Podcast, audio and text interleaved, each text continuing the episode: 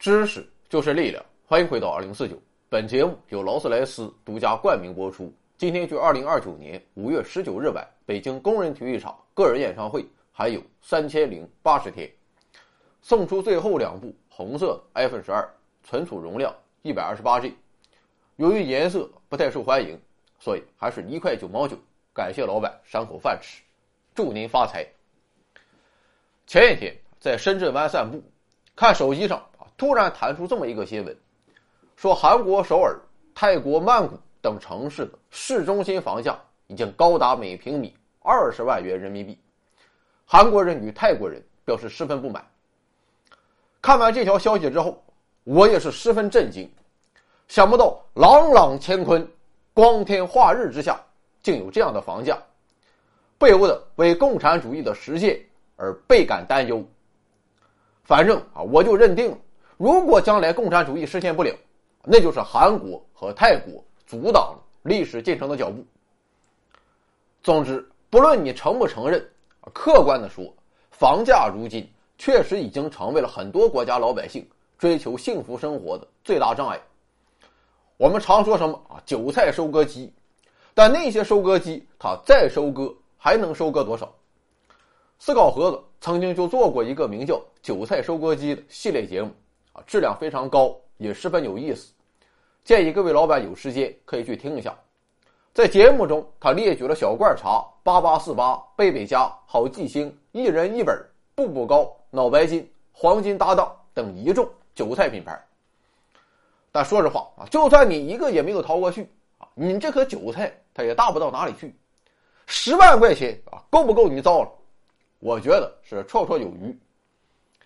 不过，在高房价面前，绝大多数、绝大多数的韭菜，它的生长速度啊，就有点不赶趟儿。即便是拔苗助长，那也无济于事。所以，很多人只能掏空老人，借遍亲朋，同时透支自己的青春与身体，忘却曾经的热血与理想，用余生的大把时间来供养一套房子。如此一来，人们便异化为一颗颗。转基因韭菜，其他国家的情况我不了解，我也懒得了解。仅就中国来看，咱拍着良心说话，各平台的审核君，你也拍着良心审核。我们不能否认，现在的我们也或多或少面临着这样的问题，这就是收入与房价的高度不对等。小城市房价便宜，但收入相对也低；大城市收入高，但房价。实在是有点看不下去。如果按平均收入对比平均房价，二十年不吃不喝攒下一套一百平米的房子，这应该不是危言耸听。那么是什么导致了这一局面？我他妈哪知道？我所能做的就是给你编。欢迎收看大型娱乐千万不能当真节目。回到二零四九第五季第五十集，转基因韭菜收割机。自新中国成立之初，一直到一九七八年改革开放，我国城市一直实行的都是统一管理、统一分配、以租养房的公有住房福利分房制度。城镇居民的住房主要由所在单位解决，各级政府和单位统一按照国家的基本建设投资计划来进行住房建设，而主要的资金来源就是政府拨款，少量的。靠单位自筹，住房建好之后，单位会以低租金的形式把房子分给职工居住。不过租金啊非常低，一般一个三十平米的房子一个月也就几毛钱，相当于就是免费。可以说，当时的住房它是一种福利，是社会主义制度优越性的一种具体表现。不过我们知道，新中国是在一穷二白。百废待兴的基础上成长起来的，我国人民依靠着顽强的自我奋斗，把我国从一个各方面都十分落后的农业国，硬是变成了一个在诸多领域都走在世界前列的工业国。但问题是，长期以来国家财政是极为有限的，我们只能把有限的钱花在刀刃上，花在社会主义经济建设上。如此一来，用于改善人们住房水平的资金。就显得有点捉襟见肘。再加上同时期城镇人口的急剧增长，房子其实是明显不够用的。所以，对于很多城镇职工来说，能分到一套独属于自己的房子啊，便成为了他们的梦想。当然，我们也承认，在满足人民生活需要方面，国家确实取得了很大的成绩。但客观的说，城市住房还是处于紧张状态的，这是一个不争的事实。根据1978年国务院批转国家建委关于加快城市住宅建设的报告显示。城镇的无房户达到一百零四万户，占城镇总户数的百分之五点四七。这些人啊，基本上就在工作单位就地解决，比如说老师下班了就直接住教室，工人下班了直接住车间，坐办公室的也有一些晚上他就躺在办公室。黄博士他爷啊，当年是烧锅炉的，晚上清闲的时候直接就躺在锅炉里。有一次。交班的人来早了，幸亏他爷反应快，嗷一下直接从锅炉里窜了出去，场面堪比孙悟空掏出炼丹炉。除此之外，也有很多人的住房不甚理想，比如说面积过小，或是两代甚至三代人他住在一起，干点什么啊很不方便。与此同时，到七十年代末，城镇居民住房紧张的状况还面临着。进一步加剧的可能，原因就是随着文化大革命的结束，大量知青从农村返回了城市，他们不仅需要工作，也迫切需要住的地方。当然了，他们可以选择与爹妈住在一起，但是这些返城知青大多都是大龄青年，回到城市马上就面临着谈婚论嫁的问题，对住房的需求自然也就更加迫切。不仅如此。当时婚姻法将法定结婚年龄从男性二十七周岁、女性二十五周岁，改为男性二十二周岁、女性二十周岁，这又一下子冒出一大批新婚夫妇，住房的紧张局面更加突出。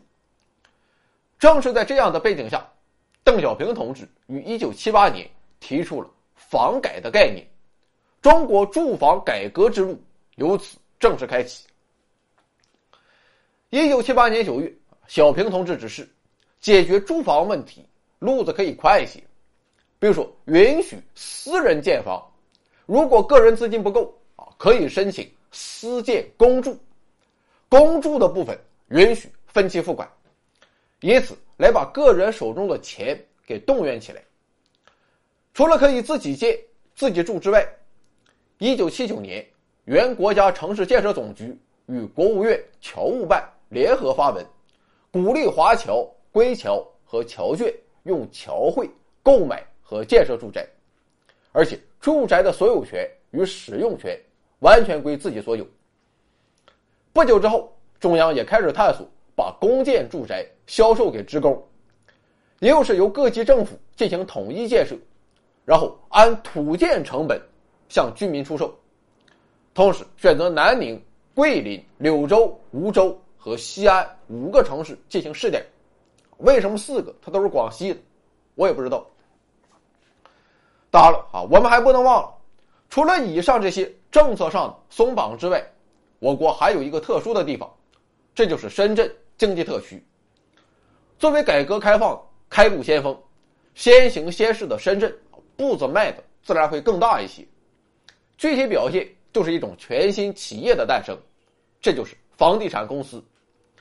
一九八零年一月八日，新中国第一家房地产公司——深圳经济特区房地产公司正式成立。目的很单纯，就是盖房子，盖完之后往外卖，以此来解决城市居民住房难的问题。不过，可想而知的是，面对这一系列新举措，很多人是抱有反对态度的。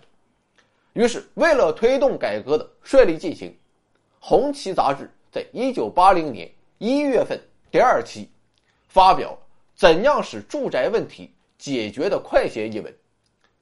文章指出，住房是个人消费品，具有商品属性，私人购房与社会主义公有制并不矛盾，从而在思想上为住房商品化鸣锣开道。同年六月，根据小平同志的讲话指示，党中央、国务院正式提出实行住房商品化政策。国家规定，允许私人建房、私人买房，准许私人拥有自己的住宅。自此，中国城镇住房制度改革的序幕算是彻底的拉开了。借此东风，一九八零年九月，北京成立全国第二家房地产公司——北京城市开发总公司。而到一九八一年，全国已经有二十六个省、自治区、直辖市的一百二十八个城市以及部分县镇，开展私人购买、建造住宅的工作，特别是私人建设成效显著，因为实践证明，私人建房投资少，每平方米平均造价仅为五十块钱左右，周期也很短，一般三四个月就可以住人，大大缓解城镇住房紧张状况。纵使当时的城镇居民在住房上，他有了更多的选择：一是单位待遇好，继续给你分；二是你自己建啊，可能质量不咋地啊，但是还有什么自行车？比如深圳如今依旧存在的城中村。三是，在部分城市，可以直接购买国家建设的住宅；四是，在经济特区，你也可以购买房地产公司开发的房子。客观的说。私人建房与公有住房对外出售，充分调动了各方的积极性，一定程度上减轻了国家的财政负担，也扩大了住宅面积，缓解了部分城镇居民的住房困难问题。但我们知道，我国的改革都是在没有先例可循的情况下摸索前进的，出现问题那是在所难免的。住房改革它也是如此，绝不可能一帆风顺。具体来看啊，当时主要面临着四大问题：一是由于过去城镇住宅建设欠账太多，加之城市化进程的加快，新建住宅的速度远远赶不上人口增长的需要；二是受过去的福利分房观念的影响，许多人对购买住房啊还是抱着观望的态度；三是监管不力，导致出现了一些。不正之风，比如说一些官员利用职权超标准建房占房，反而是一些真正有住房需求的职工没能得到满足。而相比于以上三大问题，第四大问题要更加突出，这就是虽然个人可以购买国家建设住宅，但真心是买不起。前面说到，国家建设的住宅向私人出售。价格只是土建成本，至于你盖房子花的交通费、能源费、公共设施建设费以及各种税费、盒饭等，完全不计入成本，由各级政府自己负担。但问题是，即便如此，房价依然在每平米一百五到两百块钱左右。对于个人来说，这仍然是一笔庞大的开销。毕竟当时工人的月工资也就几十块钱。一年不吃不喝，也就能攒下几平米而已。可以想见，如果人都买不起，房改也就成了空中楼阁。于是，为了改变这一状况，一九八二年四月，国家开始试行住房补贴出售政策，也就是由政府单位和个人各自负担房价的三分之一，当时人称“三三制”原则。如此一来。个人负担的成本啊，就变成了每平米五六十块钱。而为了推广这一政策，国家首先选取了河南郑州、江苏常州、吉林四平与湖南沙市四个城市进行试点。在这些城市中，国家兴建每套住宅的成本为一万零八十元，所以个人只要交三千三百六十块钱，就可以拥有一套住房。如果三千三百六啊，你也拿不出来，那也没有关系，可以先付三分之一，也就是一千一百二十块钱，剩下的或五年、或十年、或十五年逐渐付清。这下你算算，如果你两口子每个月可以赚一百块钱，那么用不上一年，房子的首付那就拿出来。听到这里，我想你一定会泪流满面。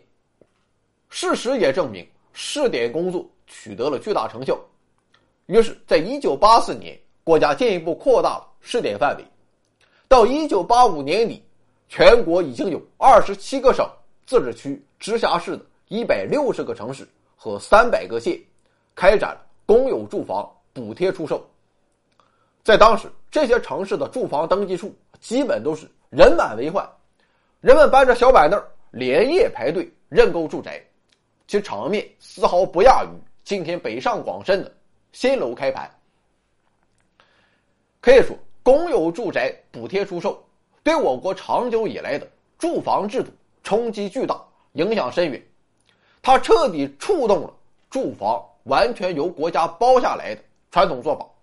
验证了广大职工他有购房需求，也有一定的支付能力，是一些长期分不到住房的人可以凭着自己的辛勤劳动解决自己的住房问题，而国家方面啊，则可以从出售房屋中回笼一大笔资金，并继续的投入建房，从而加快改善老百姓住宅条件，解决城市的住房难问题。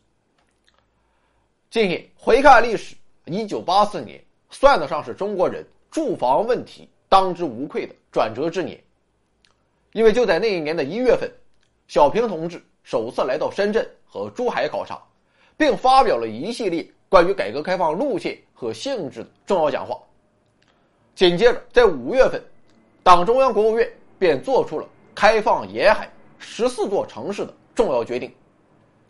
到此为止，推行住宅商品化的思路啊，已经是。日益清晰。既然是市场经济中的商品，那么卖东西这种专业的事儿就要交给专业的人和机构来做。总是靠国家啊，终究不是个事儿。谁专业的，自然就是房地产企业。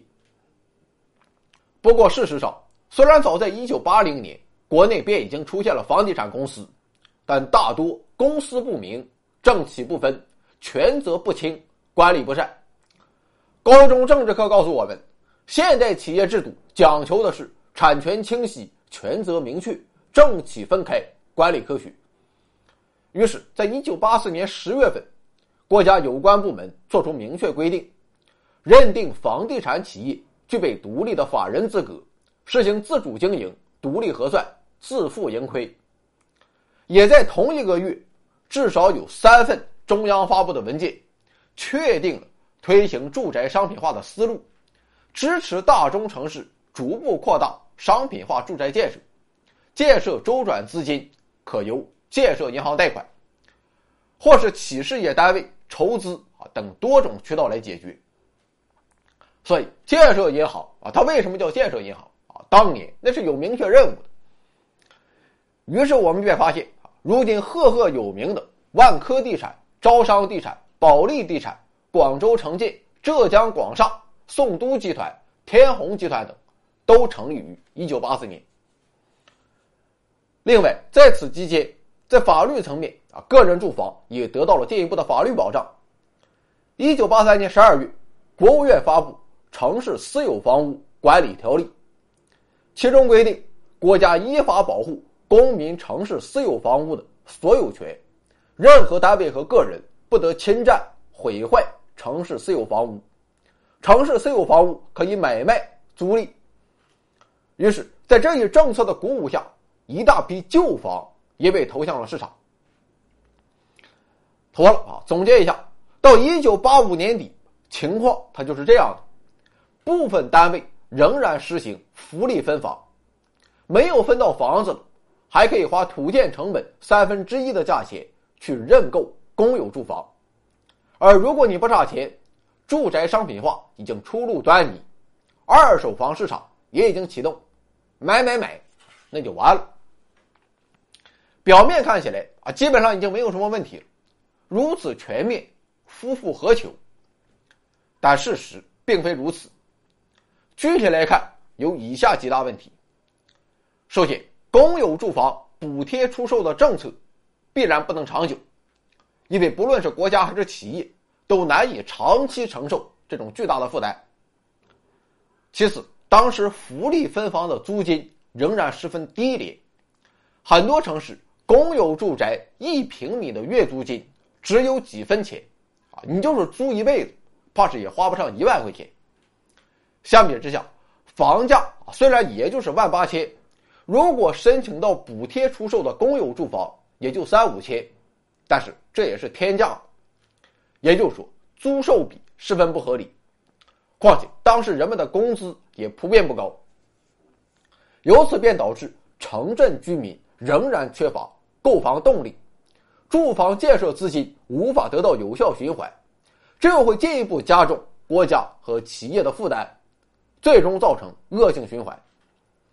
所以，要想既解决城镇居民的住房难问题，也减轻国家和各企事业单位的负担，同时促进建筑业。建材业和房地产业的发展，归根结底还是要充分发挥市场对经济的基础调节作用，实现住房商品化，完成实物分配向货币分配的根本转变，有老百姓通过商品交换取得住房的所有权和使用权，同时辅之以国家的宏观调控以及一系列相对稳定的住房政策。又是将有形的手与无形的手结合起来，最终打造出一个良性的商品化住宅市场。就这样，从一九八六年起，国家开始在沈阳等六个城市进行新一轮的试点工作。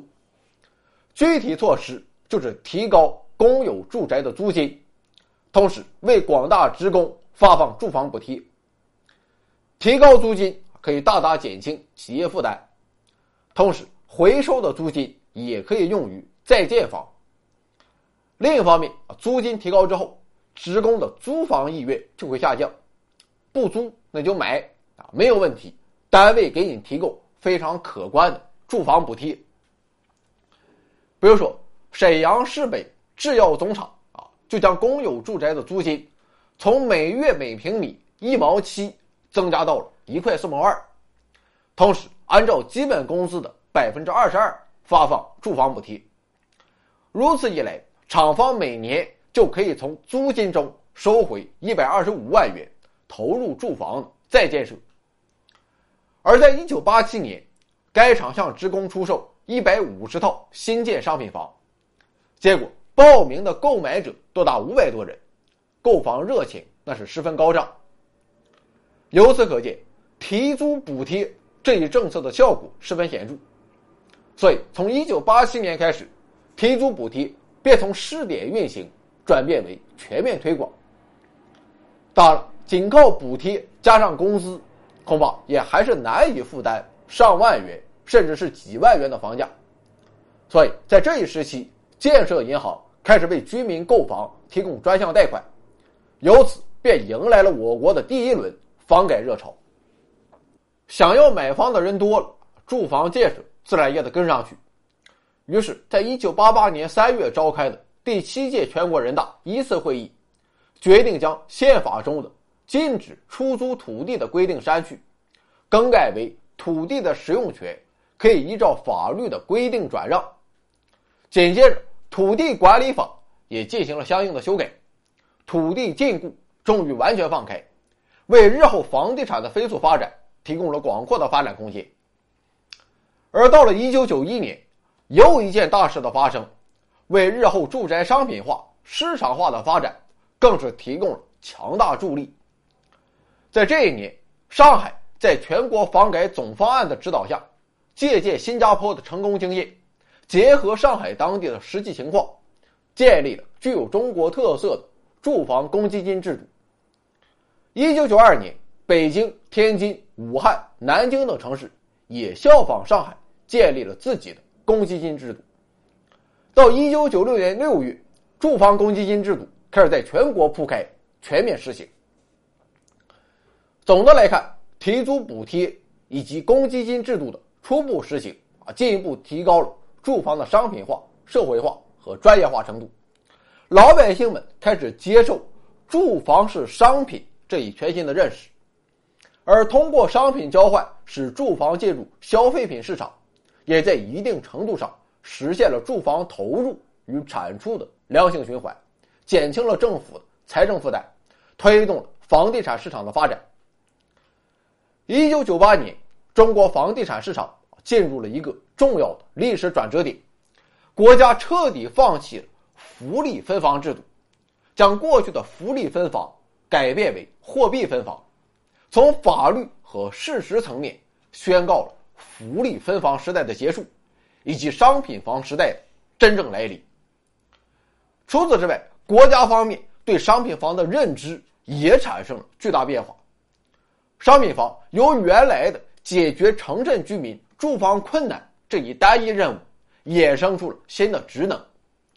这就是将商品房建设与经济发展挂上了钩，房地产业成为了经济发展一个新的强有力的增长点。从此开始，住房的性质也发生了根本变化。过去它是居民必需品，而现在则是国民经济的必需品。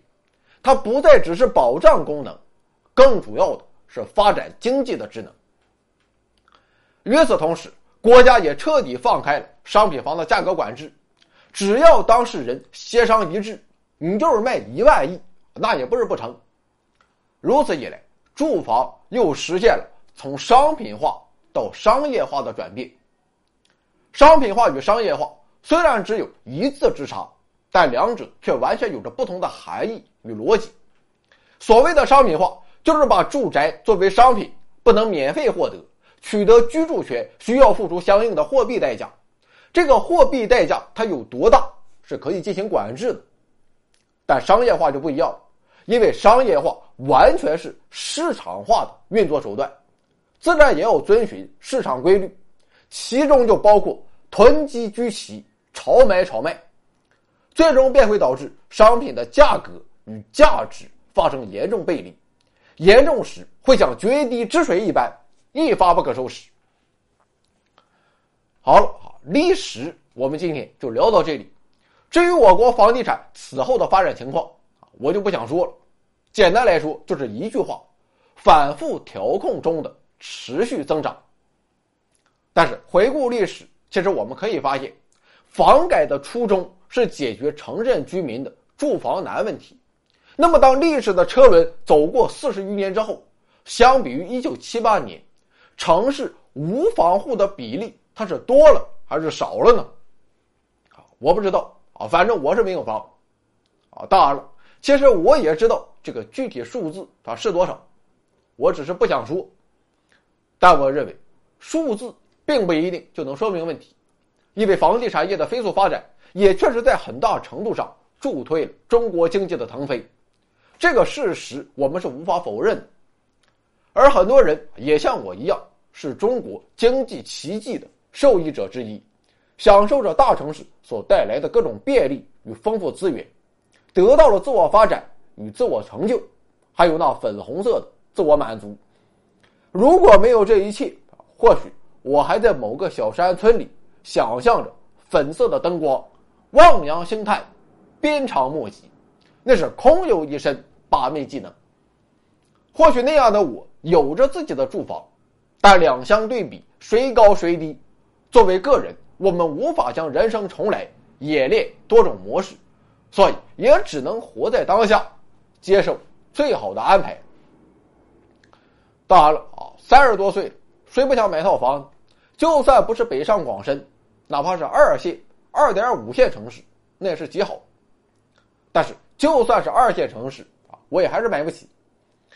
市场对于房价与收入之比，经济学家认为六倍左右它是合理的，很多国家基本维持在四五倍的水平。但六倍对于我国很多城市来说还是有点不切实际。比如说，你们两口子在沈阳、大连这样的城市工作，两口子一个月加起来能挣一万五千块钱，一年就是十八万。别说在沈阳和大连。我觉得，就算是在南京、杭州啊，这也绝对算是比较高的收入了。六倍就是一百零八万，但是不吃不喝一百零八万，你又能如何？这还是高收入的情况。如果看平均收入，或者看北上广深，我也不敢看了。所以，甭管说的它有多么好听，房价偏高，这是事实。所以，接下来我们就来探讨一下高房价是如何炼成的。按照基本套路，自然是两大因素：宏观因素与微观因素。我们先看宏观因素。首先是通货膨胀的影响，这就不用过多解释。当年亮灯的小房间，五十块钱想干什么就干什么，现在五六百换到的就是一脸冷淡，公事公办，毫无体验。我们知道，一般来说，经济增长必然会带来物价上涨，而处于市场经济中的房价自然也会水涨船高。另一方面，很多时候收入增长是跑不过物价增长的。于是民众啊便会产生恐慌心理，所以像房子这样的高价值商品，便成为了普通老百姓抵御通胀最有力的手段。所谓千规律万规律，价值规律第一条，旺盛的需求最终又在无意中进一步推高了房价。另外，普通老百姓对房价的态度啊，其实相当纠结，那是既害怕涨，又害怕降。涨，我买不起；就算我有房子，也总要面临换房子的问题啊！到时候你就看看是老房子值钱，还是新房更贵啊！当然了，你可以选择把房子卖了，然后睡大街，或者去黑龙江鹤岗，但问题是，你能去吗？换一个城市，换一种生活，谈何容易？所以你涨啊，我是不希望见到；降，我也不想看到。因为如此一来，我现在买房子它就不合算了，到底买还是不买，烦死个人。而如果我有房子，那就更不希望降了。如果降，我是要去开发商那里闹事儿的啊，至少也得拉个横幅去静坐。虽说房住不炒，但是在淘宝买条裤衩，过一天发现降降价了，我都一万个不爽，更何况是几百万的房子。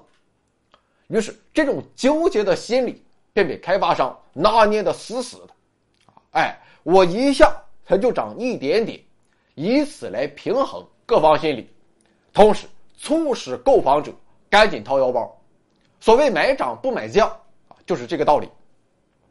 所以房价上涨也有一种非理性的因素在其中作怪。而除了普通老百姓之外，有钱人也把房子当做了投资与投机的手段。网上曾经流传这样一个故事啊，说一个美国人来到中国旅游，用二十万美元兑换了一百三十四万人民币，花一百万买了一个单身公寓，用剩下的三十四万吃喝玩乐一年，啊，第二年这哥们儿回国了，房子甩手一卖，居然卖了二百万，恰好又赶上人民币升值，人民币兑换美元变成了五比一，于是这哥们儿就用二百万人民币。换回了四十万美元，白玩一年，还倒赚了二十万美元。这个杜撰的故事固然有着很大的水分，但事实上，卖两套房子挽救一家濒临破产的公司，这个例子我想不在少数。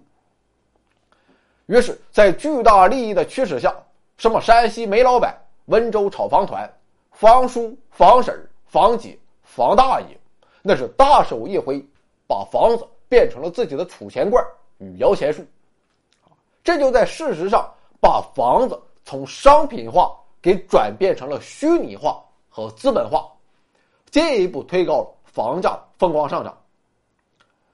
当然了啊，对于这一现象，很多地区也在加以遏制，但其实他们也有难处，因为如果遏制，就会导致房子卖不出去，资金无法流转，同样会影响经济发展。有些城市下手比较狠，比如说不允许拥有第二套房，或者二套房的首付非常高，或是不满三年社保不能买房。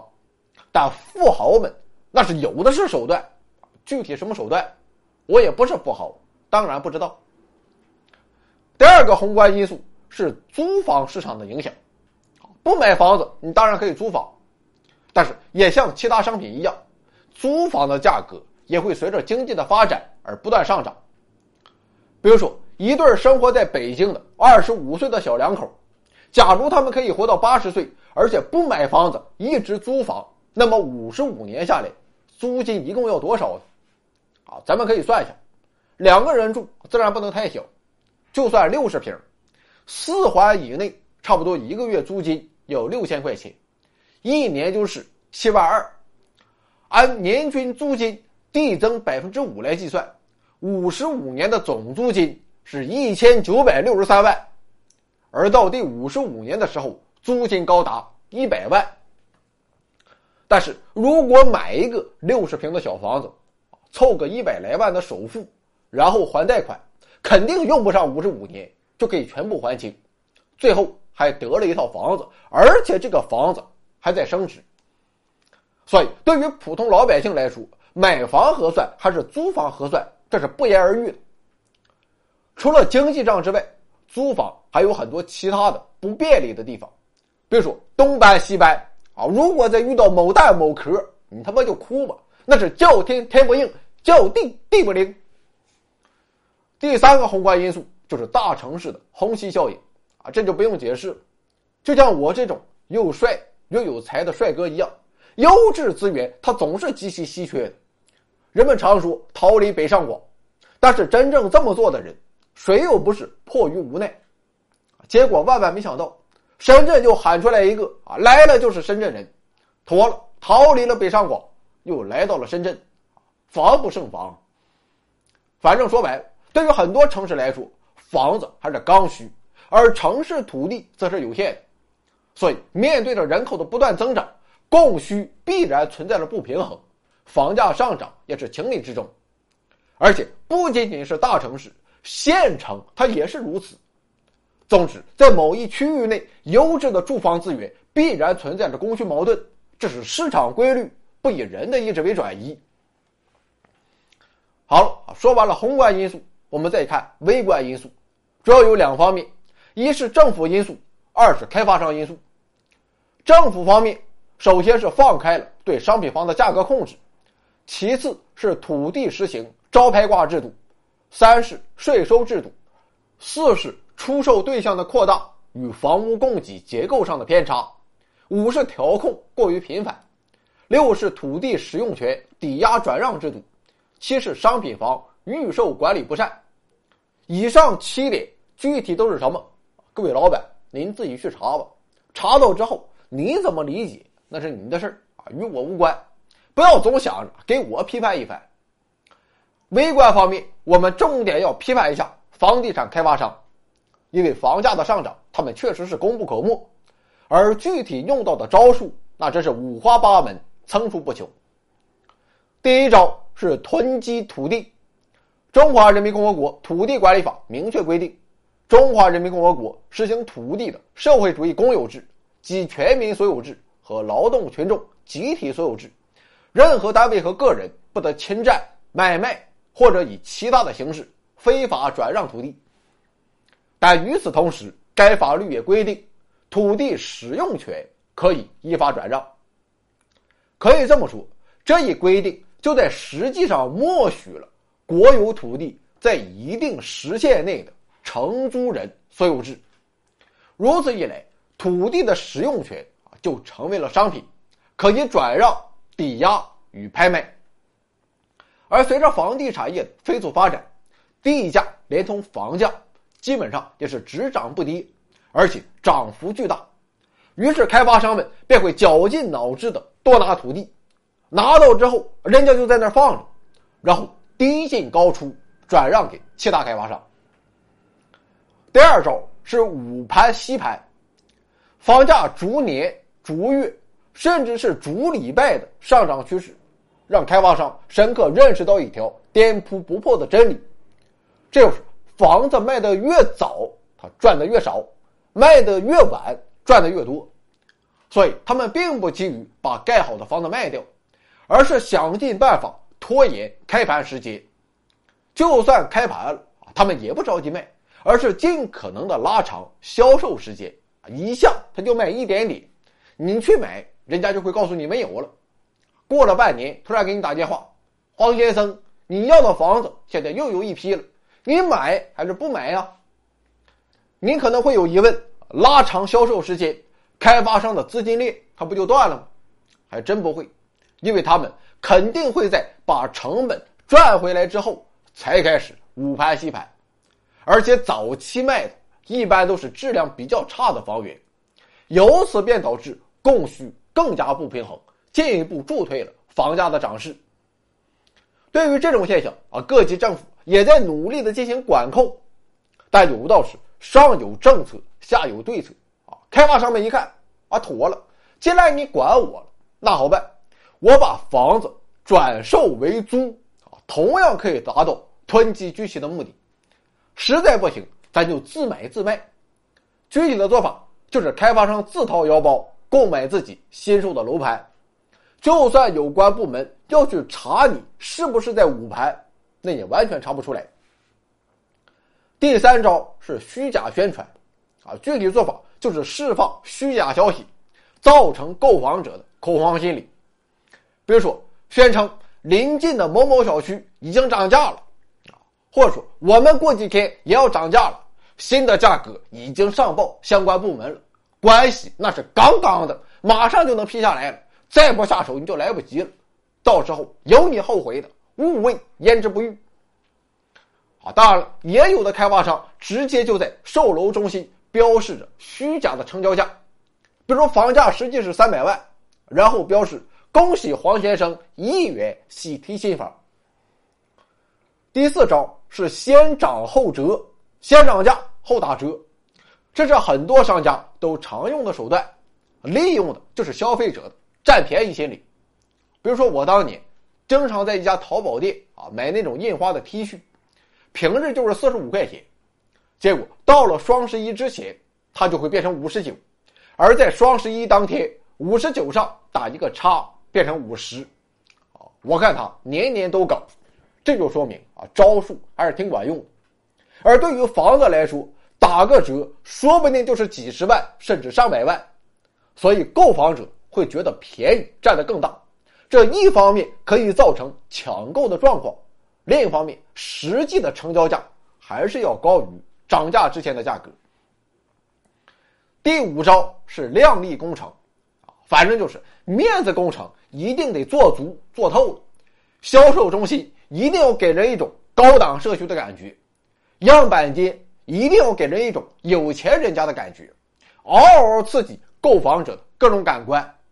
啊，当然了，羊毛出在羊身上，所有这些成本最终都会转嫁到购房者身上。除了各种感官刺激之外，小区的名字也得起得到位，啊，什么东方圣菲、普罗旺斯、英伦绝底、永恒国度、清幽别院、江南学府、香榭丽舍、枫丹白露，甚至还有布拉格之春，就差苏格兰调情。与第五招类似。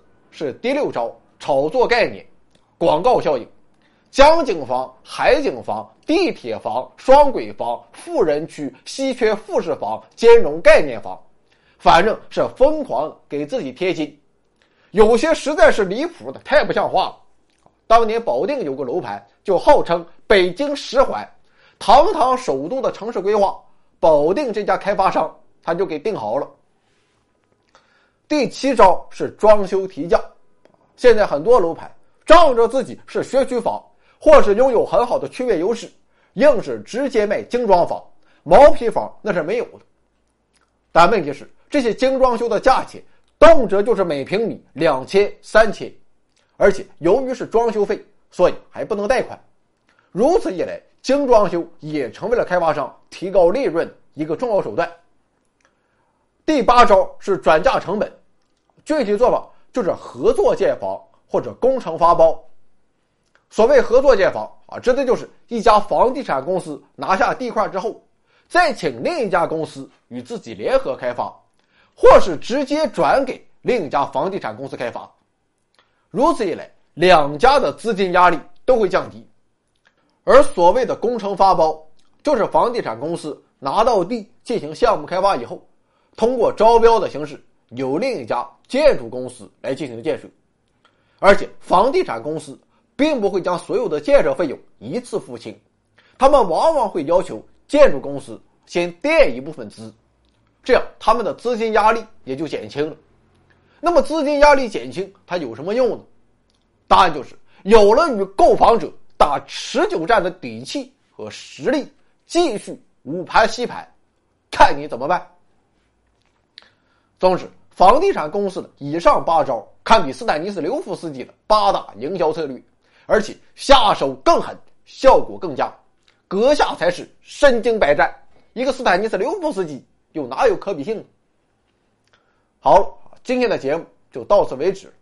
本来这期节目会长达两个小时，写文案的时候也多达两万五千字，但是后来啊，由于你也知道的原因，我对其进行了大幅度的删减。啊，这倒不是我怕什么开发商来追捕我，毕竟咱这个倒霉节目它也没有什么人看，啊，我主要是怕白白的辛苦一场。其实关于房价偏高的问题，人们的口水战啊一直不断。开发商认为这是地方政府之过，地方政府认为这是开发商无良。今天我在这里啊也说句公道话，啊你们也别互相推了，怨我怨我行了吧？而且我得告诉你啊，我这不是在开玩笑，因为贵不是他的错，确实是我的错。如果我赚的多啊，每天送手机搞个十万八万、三千万一套的房子。这还叫事儿吗？不单不叫事儿，这叫抄底。换个角度去看，这事儿他不仅怨我，也怨你们每一个人。我手上纹的这是一句德语，啊，翻译成中文叫“全世界无产者联合起来”，所以你懂的。当然了，我年入三千万还是联合起来，这都有点极端。所以，作为普通老百姓，我们还是真心希望所有人都可以负担起一套属于自己的房子。因为对于中国人来说，一套房子并不只是一个住所这么简单，它也承载了家的温馨、家的安宁、家的归属。它可以不大，可以不豪华，但它是我的家。正如杜甫所言：“安得广厦千万间。”大庇天下寒士俱欢颜，风雨不动，安如山。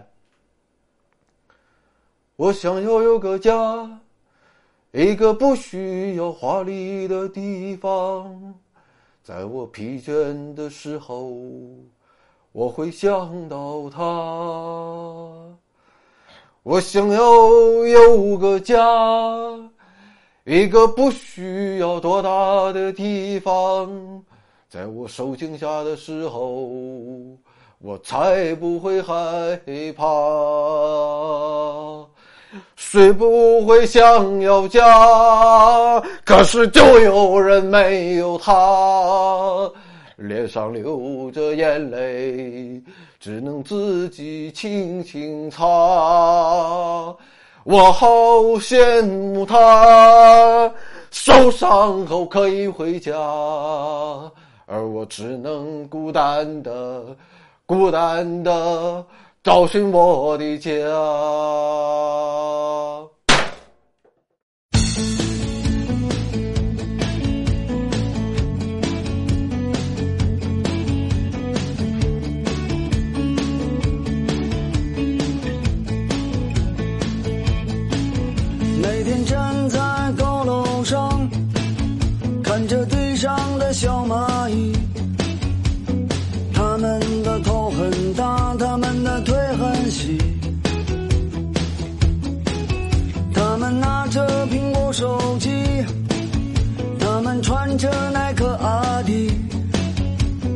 上班就要迟到了，他们很着急我那可怜的吉普车，很久没爬山也没过河。他在这个城市里过得很压抑。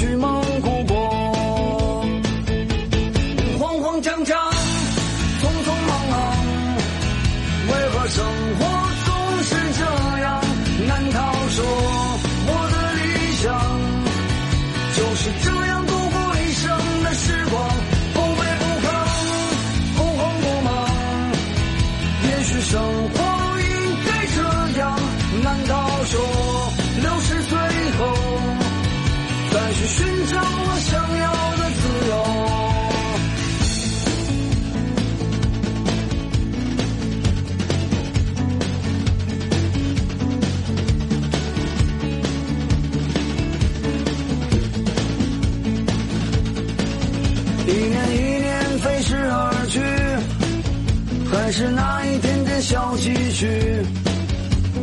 我喜欢的好多东西还是买不起。生活总是麻烦不断，到现在我还没习惯。都说钱是王八蛋，可长得真好看。慌慌张张，匆匆忙忙，为何生活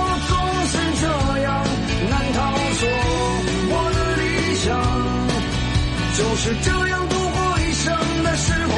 不卑不亢，不慌不忙，也许生活